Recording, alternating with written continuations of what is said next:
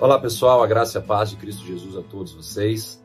Nesse início de semana, eu quero desejar a você que está assistindo essa devocional uma ótima semana na presença do Senhor e que as ricas bênçãos de Deus possam alcançar a sua vida, sua casa e a sua família.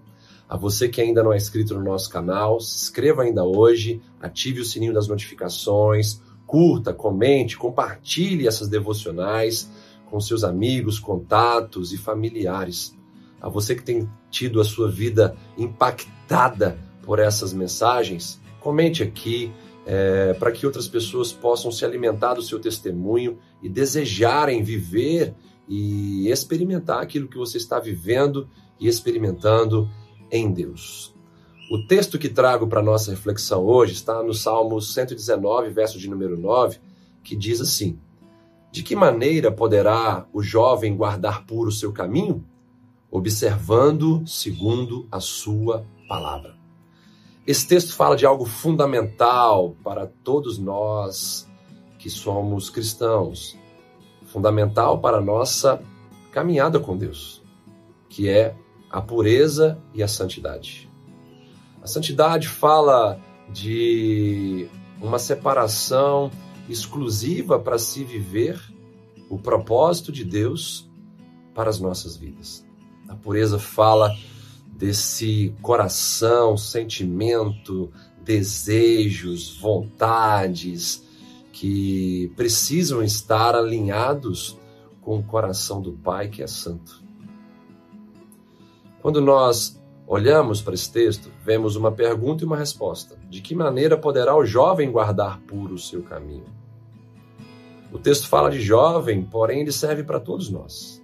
O jovem, obviamente, ele tem que prestar mais atenção é, na pureza e na santidade, porque ele tem é, pouca experiência, ele precisa dominar mais os seus impulsos que estão é, intensos, o seu vigor que está intenso, a sua curiosidade que está em alta. Mas essa palavra é para todos nós que precisamos caminhar nesse caminho de pureza e de santidade.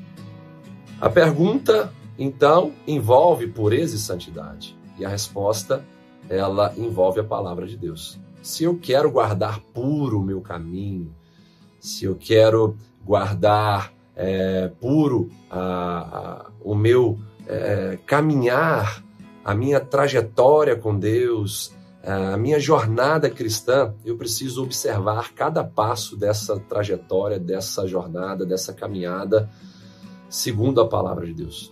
Eu preciso pensar em cada passo segundo a palavra de Deus.